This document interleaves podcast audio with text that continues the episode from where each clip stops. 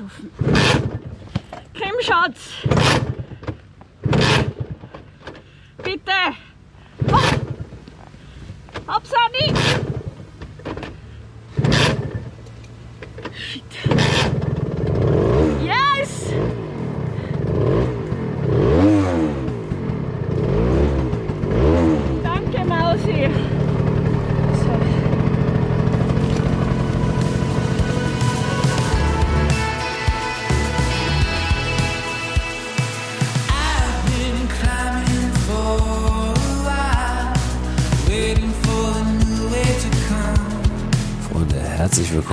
Schön, dass ihr wieder reingeknattert seid hier bei Frei Raus, dem Podcast für mehr Freiheit und Abenteuer in unserem Leben.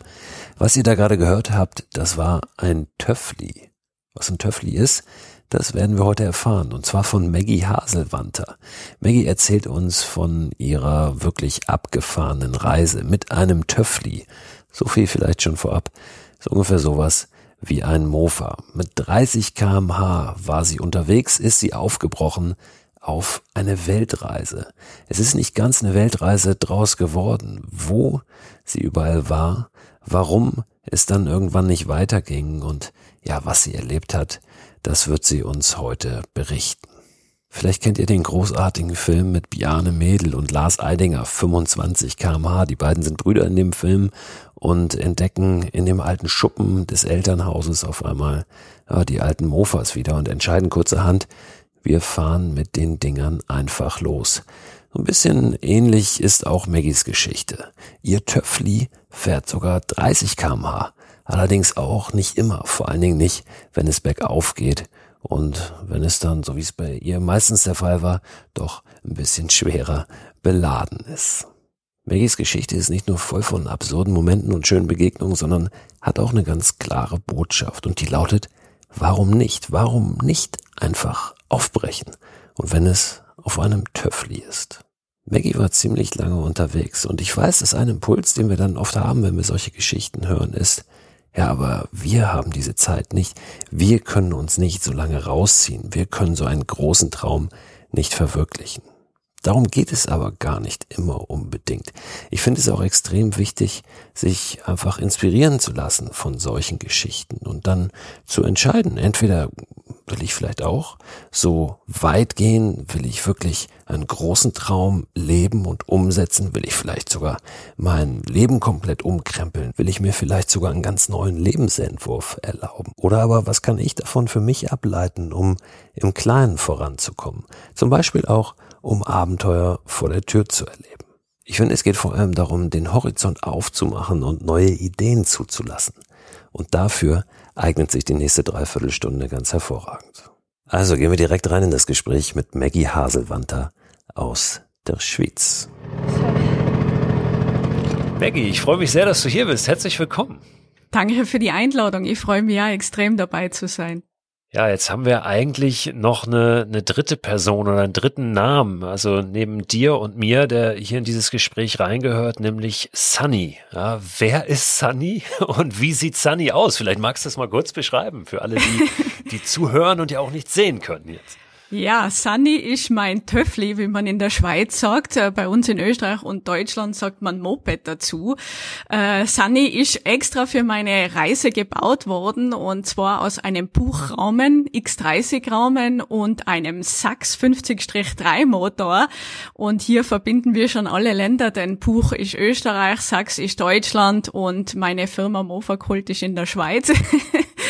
Und ja, und die Sunny wurde eben gebaut für den Trip mit extra Satteltaschen, damit ich mein ganzes Gepäck unterbringe und das Equipment, denn ich habe ja auch meine Reise äh, mit Video und Foto dokumentiert.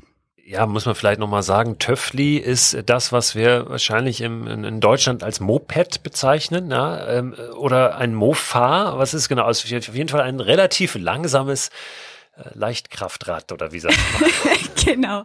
Und das war auch schon die Idee zur Reise, nämlich ganz langsam unterwegs zu sein mit 30, maximal 30 kmh. Und ja, äh, nicht oft habe ich diese Geschwindigkeit erreicht, denn ich bin ja auch über sehr, sehr viele Gipfel drüber gefahren. Und ja, da haben mich so 12 bis maximal 14 kmh dann über die Berge drüber getragen. Jetzt müssen wir da einmal nochmal vorne anfangen. Du bist mit diesem äh, Töffli, das ist ein fantastischer Begriff, und deswegen werde ich den auch jetzt äh, verwenden, ja, mit dem Töffli, äh, mit der, mit der Sunny bist du aufgebrochen auf eine Reise. Du wolltest ursprünglich, hattest mal so diese Idee von Innsbruck nach Sizilien fahren, ja? ähm, aber es wurde dann doch ein bisschen mehr. Äh, Die Reise ging ein bisschen weiter. Äh, Wie kam das überhaupt, dass du auf diese Idee gekommen bist, mit so einem Gefährt dich aufzumachen? Ja, ich habe mit meinem Papa am Ötztaler Moped-Marathon teilgenommen und ich weiß nicht, ob dir das was sagt, aber da sind 3500 Mofa-Begeisterte, die sich dort treffen und über vier äh, Berge drüber fahren und zwei Länder bereisen, Österreich, äh, Italien. Und äh, ich, also da ist man ungefähr 10 bis 11 Stunden sitzt man auf dem Mofa mit 3500 anderen Verrückten und da habe ich mit meinem Papa teilgenommen genommen, weil er mir meine alte Buch DS50 restauriert hat. Und äh, wie dann da auf einem Gipfel oben stehe am Gletscher, habe ich mir gedacht, mein Gott, also äh, sowas habe ich noch nie erlebt. Ich, bin ja so viel gereist, aber dieses langsame Reisen, wo man wirklich Zeit hat, die Umgebung wahrzunehmen und das hat mich so beeindruckt, dass ich mir gedacht habe, hey, weißt was, ich habe doch schon immer diesen Traum gehegt, einen Roadtrip durch Italien zu machen. Warum mache ich das nicht mit Moped? Und äh, ja, und dann habe ich da geplant und äh, irre äh, Vorfreude schon gehabt und habe mir gedacht, 2019 im Sommer nehme ich mir da zwei bis drei Monate äh, Zeit und äh, ja, dann bin ich auf die Jungs von Mofa Kult getroffen und äh, und habe dann ganz begeistert gesagt, na wisst was, Jungs, ich habe ein Projekt am Start, also äh, da wird eng schwindlig. Und dann waren die natürlich super interessiert, haben gesagt, was machst du da? Und dann habe ich gesagt, ich fahre von Innsbruck nach Sizilien mit meinem Mofa, eine Töffli-Reise und das wird mega cool, äh, Sommer, Sonne, Dolce Vita, Italien, wie man sich halt so vorstellt. Und dann hat äh, Mark, der Chef von Mofacool, gesagt, Mackie, was machst du? Und dann habe ich gesagt, ja, diese Reise. Und dann hat er gesagt, Mackie, in Sizilien ist nicht Stopp.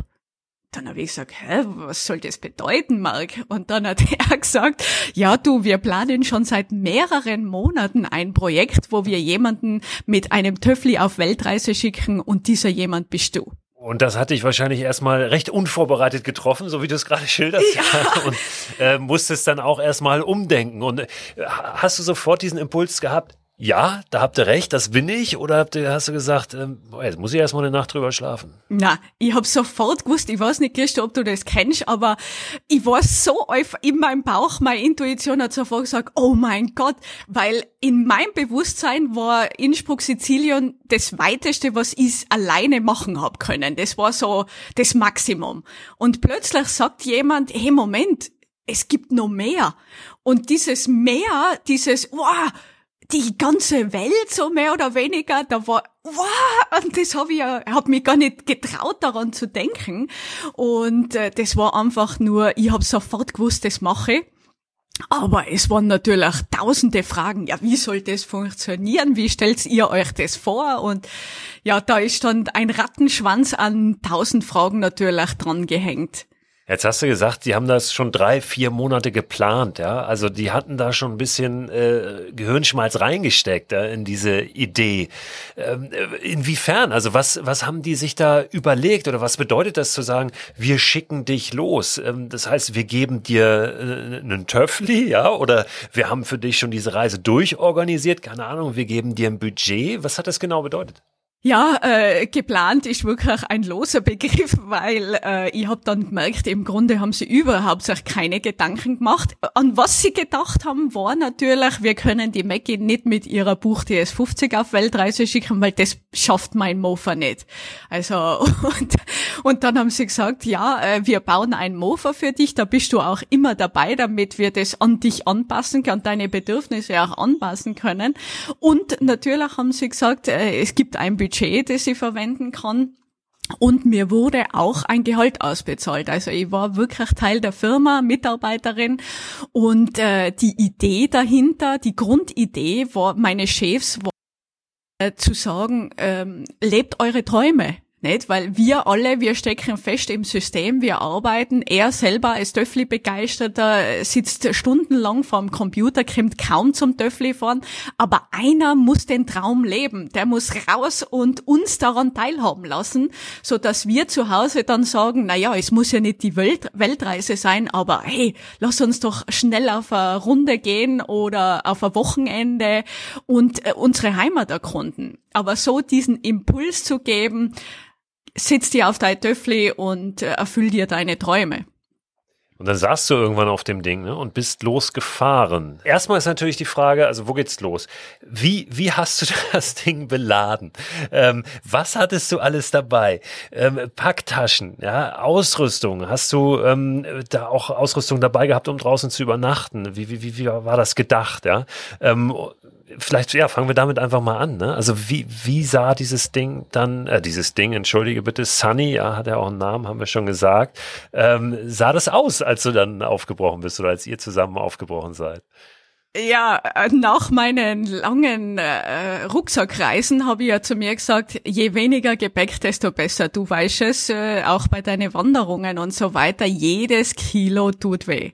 Und, äh, und dann, wie die Sunny so beladen haben, vor eine Stunde vor Abfahrt, habe ich mir nur gedacht, um Gottes Willen, wie soll ich das schaffen? Weil es waren natürlich Berge an Gepäck. Und äh, ja, eine Satteltasche war komplett voll nur mit Equipment, äh, weil ich hatte ja Kamera, GoPro, Drohne dabei, Computer, um das zeitgleich zu schneiden, das Material.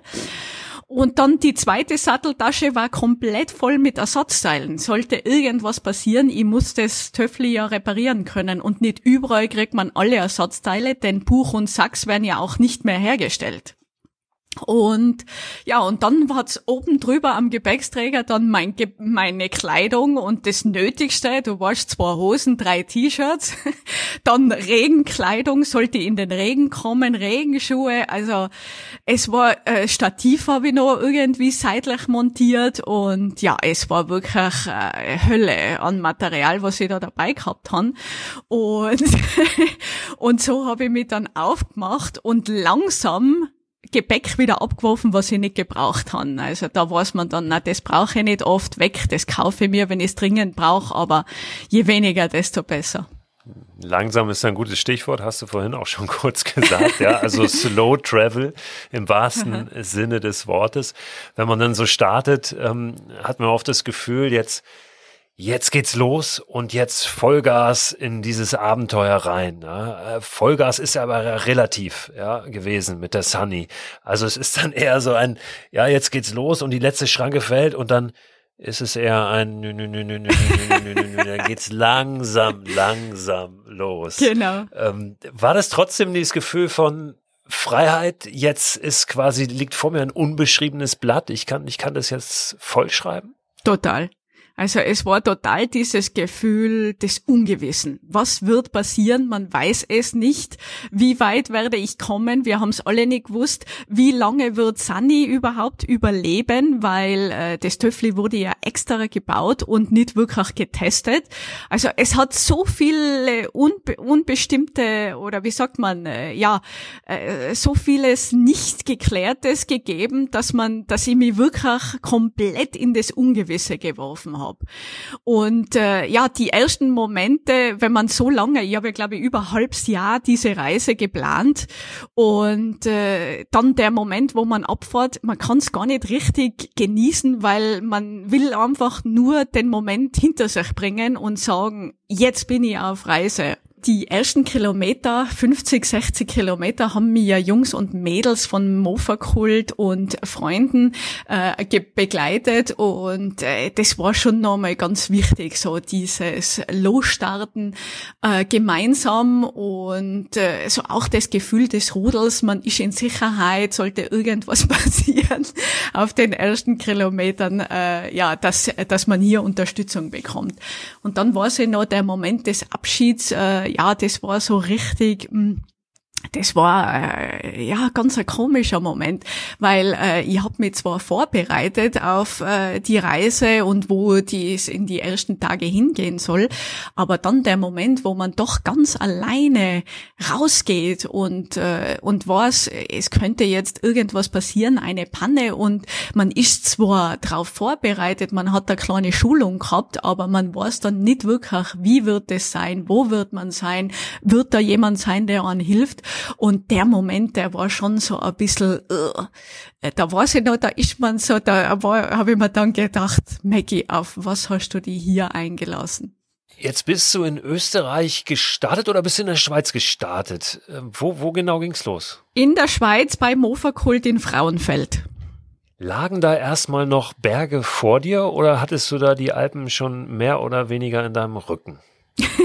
Ja, na, ich musste über den San Bernardino drüber und da ist mir das erste Mal bewusst worden, was äh, Slow Riding bedeutet, denn auf diesem, auf dieser Überfahrt haben mich sogar Radfahrer überholt. Dann ist es ja auch so, dass äh, in einer bestimmten Höhe das gar nicht mehr so einfach ist, dann äh, technisch, ja? also mit dem, mit dem Benzingemisch, äh, dass dann überhaupt die Maschine noch läuft, oder? Genau, da man ja äh, das auch manuell mischt mit Öl und so. Also man muss sich schon vorher ein bisschen vorbereiten. Und äh, mir hat auch ein Mitarbeiter, der Grigi, der ist Motorenexperte, der hat mir natürlich Tipps und Tricks gegeben. Und so hat er mir auch gesagt, Mackie, wenn du zu hoch kommst, dann kannst du mit einer Düse ähm, da ein bisschen nachjustieren, sozusagen äh, manuelles Tuning. Und äh, ich musste dann auch eine kleinere Düse montieren, so dass das äh, Benzin-Luftgemisch dann wieder passt und so richtig den Motor anheizt. War Italien dann tatsächlich das deutsche Vita, was du dir vorgestellt hast? Äh, Vom Wetter her äh, und von den Begegnungen, von der Landschaft? Jein. es war so, dass äh, ich ja erst einmal mit der Sunny warm werden musste. Wir hatten sofort ein, ein bisschen Anfangsprobleme. Äh, Schutzblech ist mir gerissen, das Auspuffrohr äh, hatte ein Loch. Und äh, ja, wir waren sehr viel in Werkstätten, um äh, Schweißereiarbeiten machen zu lassen. Und äh, außerdem äh, musste ich erst einmal so richtig warm werden mit dem Dokumentieren der Reise, weil es war ja äh, auch äh, die Aufgabe an mich, ähm, zeitgleich alles zu dokumentieren und ja, neben dem Reisen, neben dem Organisieren dann auch noch immer wieder stehen bleiben und Video- und Fotomaterial von sich zu sammeln. Also das hat mir am Anfang völlig überfordert. Und äh, ja, und dann sind wir durch die Apenninen gefahren und das war Ferragosta. Äh, kein Mensch äh, Urlaub irgendwo am Meer und äh, ja, ich hatte dann auch schon meine erste Panne, wo mir die Kette rausgesprungen ist und äh, völlig reingefressen war. Ich konnte die Sunny weder vor noch zurück bewegen und ja, da ist mir schon so richtig mulmig geworden. Also genießen konnte konnte diese Momente noch nicht wirklich und äh, ja, aber wie es beim Reisen halt so ist, in den schwierigsten Momenten passieren die magischsten äh, Augenblicke, äh, wo ihr ich äh, hab dann mir gedacht, Mackie, bleib ganz ruhig, die Kette reparieren, das kannst du, das hat dir der Kriegi bei- beigebracht. Und ja, so habe ich die Sunny, die Kette gelockert und auf, die Sunny auf Seite geschoben. Und wie aus, äh, ja, wie, wie ein Geschenk des Himmels steht plötzlich der Emanuele vor mir mit seiner äh, äh, Vespa-Nachbau äh, und dann sagt er, was ist denn los, ist was passiert? Und äh, hat mir dann sofort geholfen, die Kette zu reparieren. Gemeinsam ging es dann natürlich viel schneller als alleine. Und aus dieser Begegnung wurde dann eine Freundschaft bei Kaffee trinken. Und später haben wir uns sogar in Pisa wieder getroffen und über Gott und die Welt auf der Wiese Schi- schiefen Turm von Pisa äh, verbracht und geredet. Und ja, ich denke heute noch äh, gern an die Momente zurück und bin mit dem Emanuele auch immer noch in Kontakt. Wie viele Kilometer hast du so geschafft an einem Tag? So äh, im Durchschnitt? Ja, äh, je nachdem, ob Sommer oder Winter, äh, habe ich so zwischen 80 und 150 Kilometer gemacht. Äh, da habe ich dann rausgefunden, das seien für mich so angenehme Distanzen mit Stehenbleiben, Videomaterial, Stehenbleiben, Foto machen und so weiter. Stehenbleiben, nur mal den Moment genießen. Und ja, so habe ich 80 bis 150 Kilometer gemacht. Manchmal in der Türkei äh, hat es allerdings keine Unterkünfte gegeben. Und dann musste ich so einmal 200 Kilometer machen und da habe ich gemerkt, da komme ich dann schon an meine Grenzen. Ja, Türkei, das ist nun natürlich schon jenseits von Sizilien. Du hast von Sommer, von Winter gesprochen. Das heißt, du warst wirklich ähm, richtig lange unterwegs. Ne? Also dann mhm. nicht nur bis Sizilien eben, sondern weiter. Wie sah deine Route aus bis in die Türkei? Ja, ich bin in der Schweiz gestartet, dann über Italien nach Kroatien, äh, dann einen kurzen Abstecher nach Herzegowina, dann über Montenegro nach Albanien und dann schließlich nach Griechenland, bevor ich in die Türkei bin. Wie war das auf den Straßen? Ähm, war das äh, immer angenehm? War das gefährlich auch hier und da? Welche Straßen bist du überhaupt gefahren? Wahrscheinlich eher die kleinen, oder? Ja, schon. Also weg von den ganz großen Haupt- und Schnellstraßen aber äh, ja, in Albanien zum Beispiel, da sind die Straßenverhältnisse so schlecht, äh, dass man wirklich die Hauptstraßen verwenden muss, weil äh, da hat die einmal, glaube ich, für 20 Kilometer zwei Stunden gebraucht, weil da ist wirklich ein Loch nach dem anderen richtige Schlaglöcher und äh, das kann natürlich für mich und Sani fatal enden. Also da muss man wirklich aufpassen und das geht dann natürlich auch ins Kreuz und äh, ist körperlich mega anstrengend. Slow Travel haben wir schon angesprochen, den Begriff. Wenn wir da vielleicht nochmal draufschauen. Du sitzt ja wirklich auf diesem Mofa und fährst sehr, sehr langsam. Äh, Im Vergleich zum Fahrradfahren ja auch nochmal was anderes, weil da bewegst du dich ja, ne? Da hast du irgendwie eine Aufgabe. ähm, so, ein, äh, so ein Mofa oder Töffli, ich habe gesagt, ich möchte Töffli sagen, tue ich auch, ähm, ist ja, nochmal was anderes, weil das hast du ja, das ist auch nicht so schwer in, unter Kontrolle zu bringen wie jetzt ein Motorrad, wo du immer höllisch aufpassen musst, dass du auch ja nichts falsch machst, sondern du sitzt einfach ja nur da, so stelle ich es mir zumindest vor, und musst eigentlich nichts tun. Ein bisschen so wie, ich hatte mal ein, ein äh, altes Wohnmobil, wirklich aus den 70er Jahren, der hatte Reisegeschwindigkeit 90 und das musste ich mal äh, aus Portugal, aus Lissabon wieder nach Hamburg fahren. Das waren 3000 Kilometer und ähm, ich habe den ganzen Tag über nie jemanden überholt auf der Autobahn. Und das war so ein entspanntes Reisen, weil ich mir um nichts Gedanken machen musste. Ich musste einfach nur da sitzen und äh, das Lenkrad gerade aushalten halbwegs. Ein bisschen ähnlich ist es dir wahrscheinlich auch ergangen, oder? Genau, sobald man äh, den Gang drinnen hat, also vom ersten weg ist, äh, kann man wirklich äh, das Fahren dann genießen. Und äh, da man äh, ja dann nicht mehr schalten muss oder wenn die Straßen auch gut sind, nicht sonderlich auf die Straße aufpassen muss, hat man dann halt wirklich Zeit, seine Umgebung wahrzunehmen und sich selbst auch in der äh, Umgebung wahrzunehmen. Und äh, ja, zum Beispiel konnte ich dann einen Vogelschwarm beobachten, beobachten, der mich 30 Kilometer begleitet hat.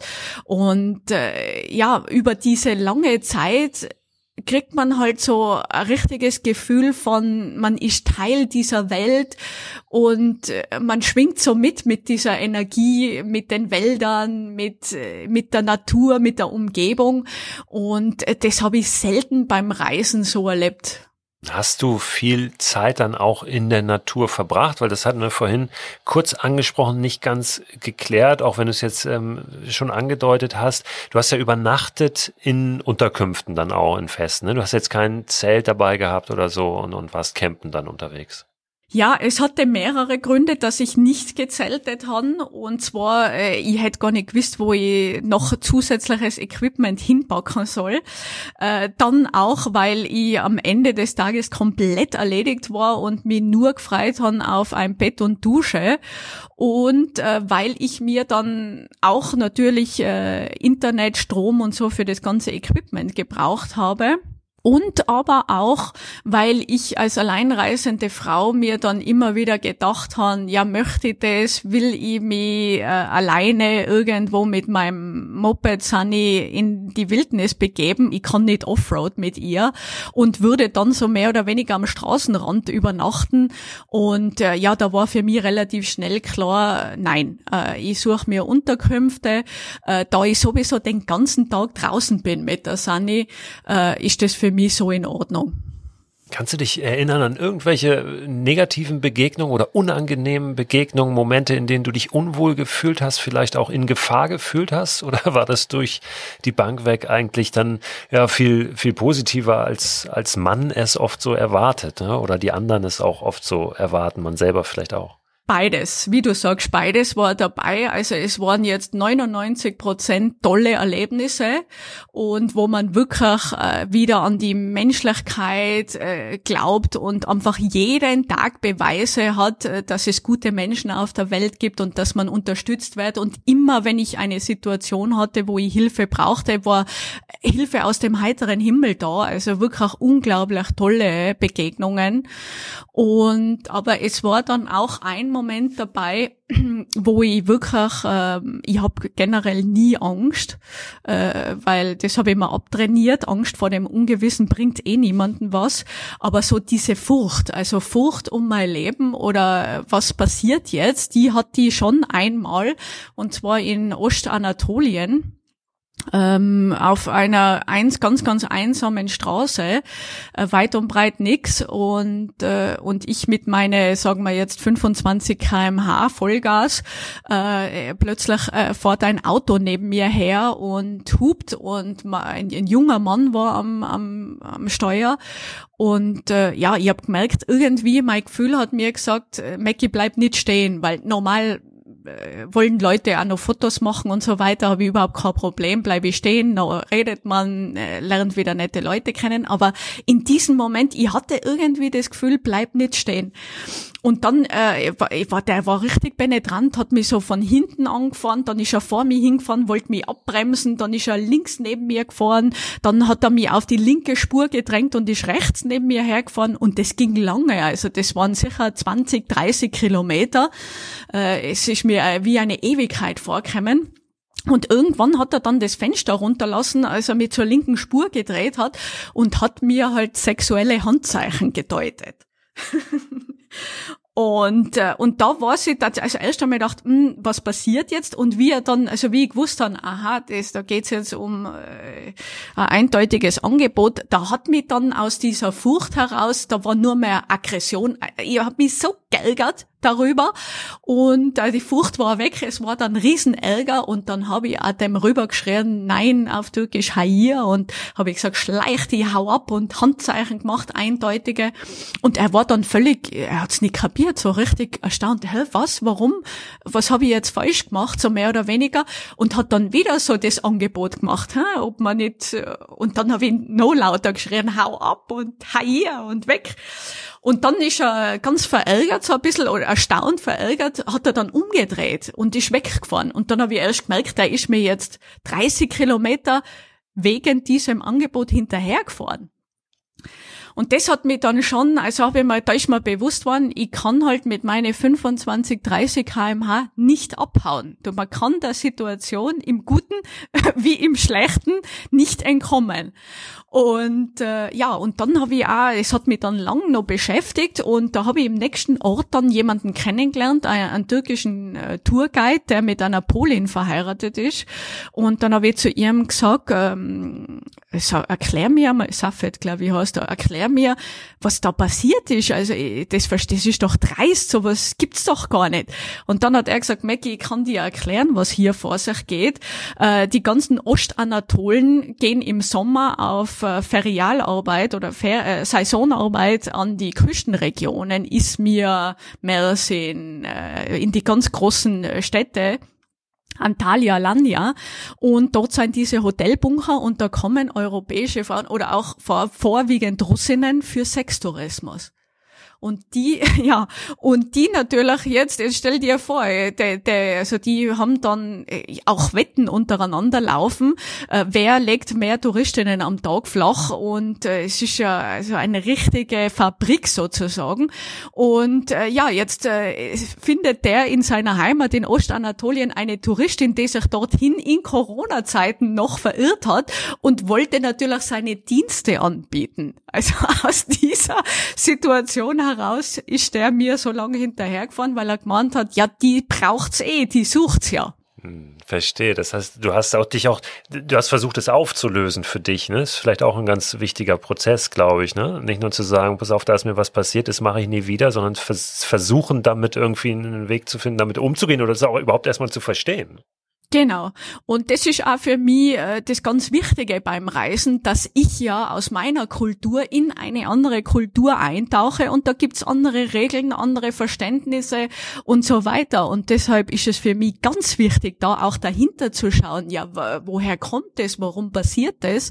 Und es gibt ja dann immer eine Antwort drauf. Und so auch bei diesem. Und das ist mir nicht nur einmal passiert, das ist mir dann auch in einem Hotel passiert, dass sich da der Rezeptionist sich angeboten hat mehrere Male. Nach 10 Uhr nachts ist er vor meiner Hoteltür gestanden und hat sich da angeboten.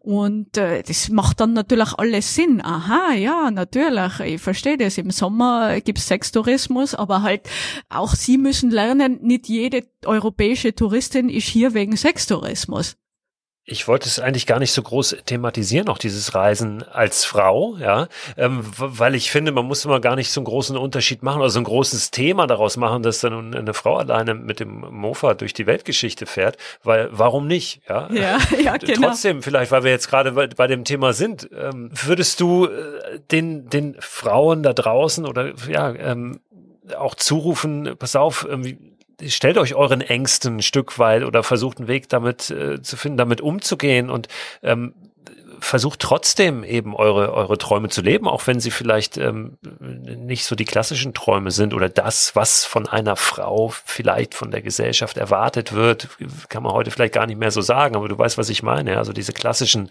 ähm, klassischen Rollenbilder. Ganz genau. Und äh, das war auch bei mir so. Ich habe ja nicht mit einer Weltreise angefangen. Ich wollte immer reisen, aber es findet sich halt so schwer jemand, der auch genau dorthin will, wo man will, mit dem man sich gut versteht und so weiter.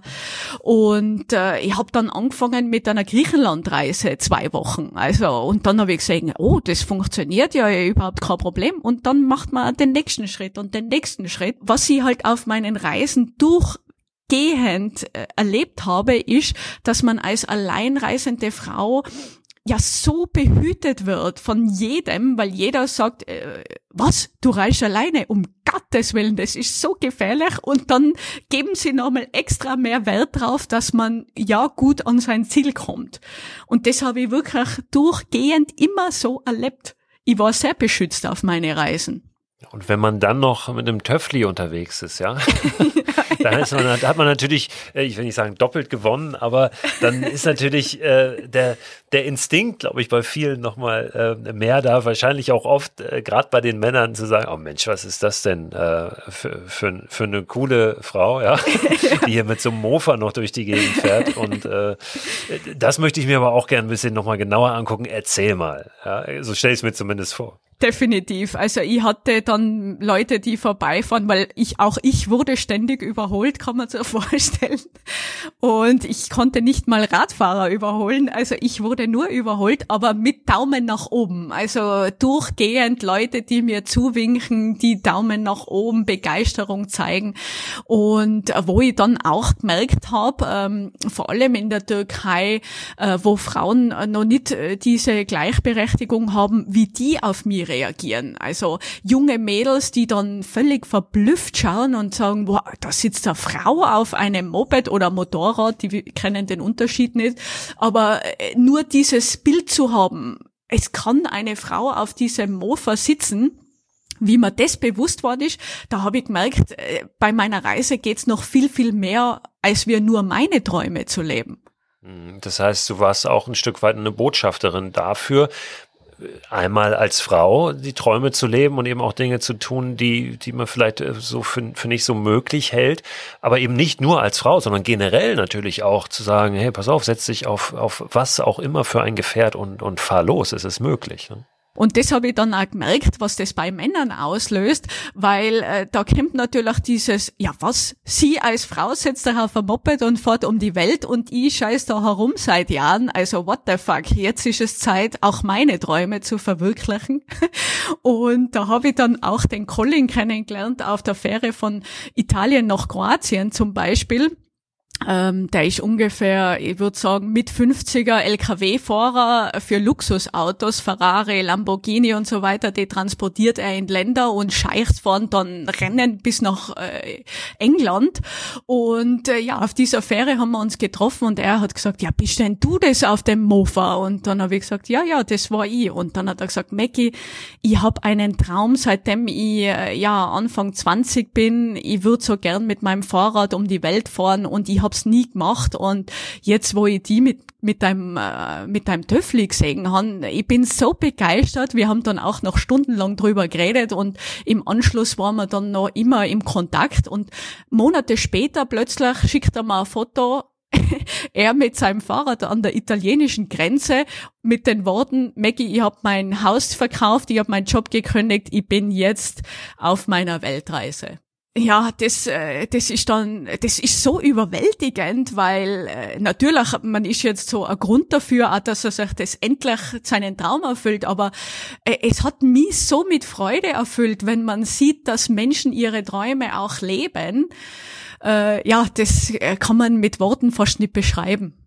Jetzt ist es natürlich auch immer so ein bisschen ein Drahtseilakt, da rauszurufen, Leute, ähm, setzt euch einfach äh, auf was auch immer und, und fahrt los, lebt eure Träume. Du bist ja auch in Gegenden gewesen, wo es für die Menschen erstmal darum geht, für den eigenen Lebensunterhalt zu sorgen und erstmal klarzukommen und erstmal die Grundbedürfnisse irgendwie zu erfüllen und die nicht daran denken, jetzt irgendwie Träume zu leben, weil das irgendwie gerade gar nicht angesagt ist. Also wir sind ja auch ein Stück weit auch in unserer Gesellschaft privilegiert. Trotzdem haben wir auch in, in unserer Gesellschaft natürlich immer wieder Menschen, die sagen, ja, ich kann das jetzt nicht, weil ich muss auch dafür sorgen, dass hier mein, mein Schornstein brennt, auf einem, auf einer ganz anderen Ebene, auf einem ganz anderen Niveau. Oft ist ja dann auch, denkt man, man müsste jetzt noch noch mehr, noch mehr, noch mehr, aber die Grundbedürfnisse sind bei uns in der Regel ja erfüllt. Also es ist auch ein Stück weit ähm, bei dir diese Dankbarkeit, das überhaupt machen zu dürfen, das zum einen äh, als, als Frage und dann aber auch die Frage, wie wie kann man es schaffen? Du hast ja auch einen Weg gefunden, das ähm, sogar dafür bezahlt zu werden, das zu tun, ja. Ähm, gibt's gibt's da irgendeine ein, ein Geheimnis, einen Königsweg? Vermutlich nicht. Aber was braucht es, um um wirklich ähm, ja dem ein bisschen mehr nachzugehen, diesen Träumen? Ja, natürlich bei mir äh, total am Anfang steht irre Dankbarkeit. Also ich bin in so vielen Ländern gereist schon und natürlich aus dem Privileg, äh, weil ich in Österreich geboren bin, äh, dort eine super schulische Ausbildung erhalten habe und mich schon in jüngsten Jahren finanziell unabhängig gemacht habe. Und aus diesen, aus diesen Privilegien heraus durfte ich die Welt bereisen. Und ähm, ja, und das merke ich schon, äh, auch in Länder wie jetzt Nicaragua, meine Seelenheimat oder in der Türkei, wo halt, wie du sagst, die Grundbedürfnisse teilweise gar nicht erfüllt sein, ähm, dass Menschen da, das, also da merke ich einfach, Boah, also es gibt so unterschiedliche Lebensformen und wie glücklich ich bin, dass ich mein Leben leben darf. Und was ich aber hier in Nicaragua zum Beispiel erlebt habe, das hat mich völlig erstaunt, weil äh, ich bin dort äh, hier immer wieder äh, von Familien eingeladen worden zu ihnen nach Hause. Die haben für mich gekocht, die haben mich wie einen Superstar behandelt und äh, mir dann tausend Fragen gestellt. Mackie, erzähl, wie ist es in Österreich? Wie war es auf deinen Reisen? Was hast du da erlebt? Und dann habe ich am Ende dieser Tage, weil man verbringt da einen kompletten Tag mit der Familie, habe ich gesagt, warum sie das machen und äh, mich so behandeln, so nett und so fürsorglich und alles. Und dann haben sie gesagt, Mackie, wir werden nie reisen können, weil wir das Geld nicht haben, aber durch dich bereisen wir die Welt. Und das war dann für mich also das hat mich völlig sprachlos gemacht, weil äh, in Europa und so weiter, da will man ja eher weniger von meinen Reisen hören, weil da kommt dann natürlich sofort der Gedanke, ja, aber ich kann's nicht, weil ich hab das Geld nicht, ich hab den Mut nicht, ich hab, also da geht's sofort in eine negative Schiene. Aber hier in diesen Ländern, wo es eben, wo die Leute nur ihre Grundbedürfnisse füllen können, da kriegt es dann plötzlich eine Sonderstellung. Ist es auch so, dass wenn du unterwegs bist, ich, ich weiß das von vielen und kenne das auch ein Stück weit von mir, dass man dann in die Ferne geht ähm, und äh, auf diesen Reisen in der Ferne auf einmal Erfahrungen macht oder auch, auch lernt, dass da Dinge sind, die wichtig sind und die auch diese Reisen so zu dem machen, was sie sind, die aber eigentlich gar nichts damit zu tun haben, dass das jetzt alles weit weg stattfindet, sondern Dinge, ähm, die immer wichtig sind, die auch zu Hause wichtig sind, wie zum Beispiel, du hast es gerade gesagt, eben auch ähm, Begegnungen und, und Miteinander und Austausch. Ähm, das heißt, hast du auch, auch von dieser Tour was mitgenommen, was du, was du eben jetzt in deinem Alltag vor Ort, wo du bist, ähm, ja auch, auch einsetzen kannst und, und leben kannst und davon zehren kannst. Total, total, kann ich so total bestätigen, weil äh, wa warum ich auf Reisen gehe und warum ich das so toll finde, ist, weil man äh, durch das, dass man sich ins Ungewisse stürzt, man viel präsenter im Alltag ist. Man muss sich in einer komplett unbekannten Gegend, Ort, äh, Stadt zurechtfinden und äh, da funktioniert es nicht, wenn man auf sein Handy schaut und blindlings herumläuft, weil man eh jede Gasse, jeden, jedes Geschäft kennt. Äh, ja, man muss präsent sein und man muss schauen, wie man sich in diese Gesellschaft eingliedert. Und da kommt's halt vorwiegend zum menschlichen Kontakt, weil man Hilfe braucht. Äh, wo ist dieses Geschäft? Wo ist die Polizeistelle? Wo ist das? Wo ist hier? Wo ist das Hotel? Und, äh, und das macht für mich das so schön, weil ich einfach den menschlichen Kontakt so schätze. Und da habe ich gemerkt, wenn ich zu Hause bin, dass mir genau das fehlt. Also diese, wie man miteinander umgeht, dass man sich fast keine Zeit nimmt, weil man so fertig ist vom Arbeiten oder beschäftigt mit der Familie oder Freunden oder whatever. Äh, und ja, genau deshalb äh, gehe ich so gern auf Reisen, weil man dort komplett neue Menschen kennenlernt und aber das teilen kann, was einen zutiefst berührt. Bist du auf Reisen anders als zu Hause im Alltag? Weil das ist ja auch oft was. Wir, wir erlauben uns dann oft, äh, die Person eigentlich zu sein, die wir sein wollen, wenn wir unterwegs sind, weil uns da keiner kennt, ja. weil, weil wir das Umfeld nicht haben ja. Ähm, und Leute, die von uns äh, irgendwas erwarten, ja, weil wir äh, schon jahrelang miteinander verbringen und das immer so war. Ähm, äh, kennst du das auch? Also ich merk's zu Hause, ähm, mir wird eine Rolle zu Hause gegeben, die ich selber nicht mehr spielen will. Und dann ist natürlich mein Umfeld völlig verblüfft, ja, aber Mackie, du, so bist du nicht. Und dann denke ich mir oft, ja, aber also durch meine Reisen, ich habe da natürlich eine irre Persönlichkeitsentwicklung durchgemacht und Dinge, die mir früher wichtig waren, wie Materialismus, eine große Wohnung, äh, das ist mir heute so blunz egal, weil mir geht's um so viel mehr. Also mir geht's um Menschlichkeit und Kontakt und äh, Natur und mich eins fühlen mit mir und der Natur. Und äh, deshalb, ich habe mich sehr verändert, aber mein Zuhause natürlich nicht die haben wenig äh, solche Erfahrungen gemacht.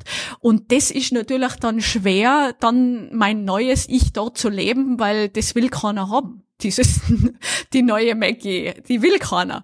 Und da merke ich halt so in gewissen Ländern, wie jetzt zum Beispiel Nicaragua, äh, das, das gibt dieses Umfeld, gibt mir die Möglichkeit, mein, mein bestes Ich zu leben. Und äh, es das sozusagen an meine Persönlichkeitsentwicklung angepasst hat. Und das ist halt die Schwierigkeit äh, bei mir zu Hause. Aber natürlich, das kenne ich auch, das kenne ich total, äh, dass ich dann zu Hause nicht wirklich ich sein kann. Jetzt lass uns mal zurück zur Reise noch einmal kommen. Die, die Weltreise, ja, diese Weltreise endete dann aber in der Türkei, Corona-bedingt auch, ja. Ähm, wann, wann war das und, und wann hast du gemerkt, also jetzt, es geht hier einfach nicht weiter. Ich, äh, ich, ich muss das am Ende auch abbrechen. Ja, äh, es ist wirklich auch schwierig für mich, dass diese Ende, äh, diese Reise zu Ende gegangen ist. Aber äh, ich war ja schon im März letzten Jahres im Lockdown dort drei Monate bis Juni und äh, in Kappadokien habe ich das verbracht und dann bin ich wieder losgestartet an das Schwarze Meer, weil damals geheißen hat, die georgische Grenze würde aufgehen. Äh, da bin ich dann vor verschlossenen Schranken gestanden und es hat geheißen, na, das kann noch eine Woche, ein Monat, zwei Monate dauern, bis die wieder aufgeht. Und äh, ja, ich wollte damals nicht warten und bin dann runter zur iranischen Grenze, weil das wäre ja Plan A gewesen von der Türkei in den Iran. Und dann äh, bin ich dort an der Grenze äh, gestanden und es ging nicht auf.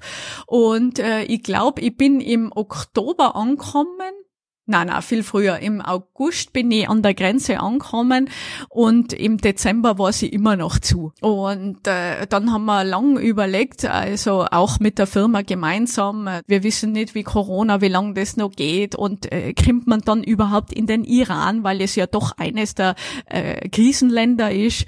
Und ja, äh, dann war relativ bald klar, äh, es macht an der Stelle keinen Sinn mehr, äh, hier zu warten und auf nichts und ja, ich musste dann ganz traurig äh, den Rücktransport von der Sunny organisieren. Und ja, mich, äh, für mich ist es so, Christo, dass äh, es war, es ist nicht befriedigend, das Gefühl in der Türkei zu sagen, jetzt ist Schluss. Wäre das in Indonesien gewesen und ich, ich, ja, ich hätte es nicht nach Neuseeland geschafft, dann hätte ich gesagt, ich kann damit leben. Aber dieses äh, in, in, in der Türkei, stopp, das ist noch zu nah zu Hause, was? Ja, für eine Weltreise ist die Türkei vielleicht ein bisschen, ein bisschen zu wenig dann. Ja. Aber trotzdem Ja. hast du natürlich eine, eine großartige Zeit gehabt und äh, äh, viele, viele Erlebnisse äh, gesammelt. Und ja, ein Stück weit ist das natürlich auch dann äh, Teil eines Abenteuers oder diese Fähigkeit gehört natürlich auch dazu, zu sagen, hey, jetzt, es kommt halt alles anders und jetzt muss ich irgendwie gucken, wie gehe ich damit um. Vielleicht ist das am Ende das größere Abenteuer, auch wenn man sich ganz anders vorgestellt hat, natürlich. Ne? Wie bist du damit umgegangen am Ende? Das heißt, die Entscheidung, das abzubrechen, ähm, jetzt haben wir schon gehört, du bist momentan in Nicaragua. Ähm, Türkei, Nicaragua ist ja jetzt auch nochmal ein Sprung. Wie bist du dahin gekommen? Ja, erst dann musste ich, drei Monate hat's mir gebraucht, bis ich die Sanne zurück hatte in der Schweiz. Und äh, dann musste ich natürlich Abschied nehmen von der Firma, meinen Freunden und Arbeitskollegen. Und äh, dann stand ich vor dem Nichts, weil äh, Job weg, Mofa weg und äh, kein neuer Job in Aussicht und keine Wohnung, weder in der Schweiz noch in Innsbruck.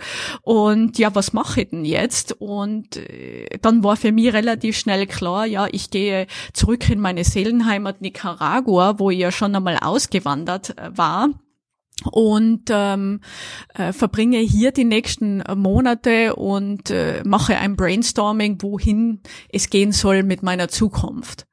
Gibt es da schon Ergebnisse? ja, also inzwischen durch meine vielen Abenteuer, die ich erlebt habe, ich plane ja fast nichts mehr voraus. Ich weiß nicht, ob du das kennst, Christo, aber also maximal zwei Jahre in die Zukunft, aber momentan plane ich wirklich äh, vielleicht zwei, drei Monate. Ich weiß, im Juni, Ende Juni komme ich wieder zurück nach Europa und bis dahin habe ich mir überlegt, äh, da die Videos ja so gut angekommen sind von meiner Mofa-Reise, dass ich weiterhin Videos mache und jetzt meinen Followers und jedem, den es interessiert, Nicaragua etwas näher bringen werde. Wenn wir was sehen wollen von dieser Reise mit der Sunny oder auch darüber hinaus, wo können wir das denn tun? Ich habe äh, Videos auf YouTube veröffentlicht unter dem Channel Maggie Smiles und äh, werde den auch weiterführen. Und außerdem gibt's Instagram und Facebook und es gibt sogar eigene Webseite. Also wenn man Maggie Smiles googelt, dann findet man sicher irgendwo einen Link, wo man sich dann genau das raussuchen kann, was man braucht. Du wirst mir bestimmt noch mal ein, zwei Bilder zur Verfügung stellen, dass ich die auch auf meinem Instagram-Kanal äh, teilen kann. Dann können ja, wir die uns alle auch noch mal anschauen. In meinem Newsletter werde ich noch mal die Links natürlich reinpacken und gerne auch noch mal ein Foto von dir und Sunny, dass wir da auch noch mal ein, ein Bild dazu haben. Ja, vielen, vielen Dank für die für die Eindrücke. Ähm, auch ja, wenn es so nicht, dass jetzt hängen bleibt, das ist so ein bisschen unbefriedigend. Du hast zwar gesagt, ja, das ist äh, unbefriedigend gewesen, ein Stück weit diese Reise, natürlich, weil sie anders äh, geplant war. Ähm, aber auf der anderen Seite hast du äh, gerade beschrieben, was daraus so entstanden ist. Ne? Und, und äh, viel davon ist sicherlich auch eingeflossen in dein Brainstorming. Und ich gehe schwer davon aus, ähm, kannst gerne sagen, wenn es nicht so ist, dass du sagen würdest, war eine gute Idee. Definitiv. Also die letzten zweieinhalb Jahre, das war ein Abenteuer, von dem werde ich noch meinen Enkeln erzählen, wie ich es oft sage. Und äh, ja, viele haben natürlich dann gesagt, äh, gerade die Kritiker dieser Reise, na ja, es ist gescheitert und sie musste aufgeben. Und da, über sowas kann ich nur lachen oder schmunzeln, weil äh, jeder, der weiß, der zweieinhalb Jahre mit so einem Projekt äh, verbracht hat, da ist jeder Tag ein Geschenk. Also jeden Tag habe ich genossen, habe ich das leben können, was ich wollte. Und äh, ich bin irre dankbar für diese Möglichkeit. Also wie du sagst, wer hat schon die Möglichkeit, so eine Reise machen zu können? Vielen Dank, Maggie. Ich wünsche dir natürlich äh, alles Gute für das, was so ähm, bei dem Brainstorming rausgekommen ist und noch rauskommen wird, ja, für all die Wege, die da auf dich äh, warten und ja, sende ganz herzliche Grüße nach Nicaragua. Vielen, vielen Dank äh, für das nette Gespräch. Ich habe mich irre drüber gefreut. Ja, Freunde, ich will hinten raus gar nicht mehr so viel sabbeln. Nur noch so viel. Den Newsletter, von dem ich gerade gesprochen habe, den könnt ihr abonnieren unter christoförster.com slash frei raus. Da gibt es immer am Ende der Woche weiterführende Infos und Links zu den Podcast-Themen. Jetzt kommt aber erstmal gut in die Woche. Ich freue mich, wenn wir uns am Donnerstag wieder hören zur neuen Folge von Frei Raus, dem Podcast für mehr Freiheit und Abenteuer in unserem Leben.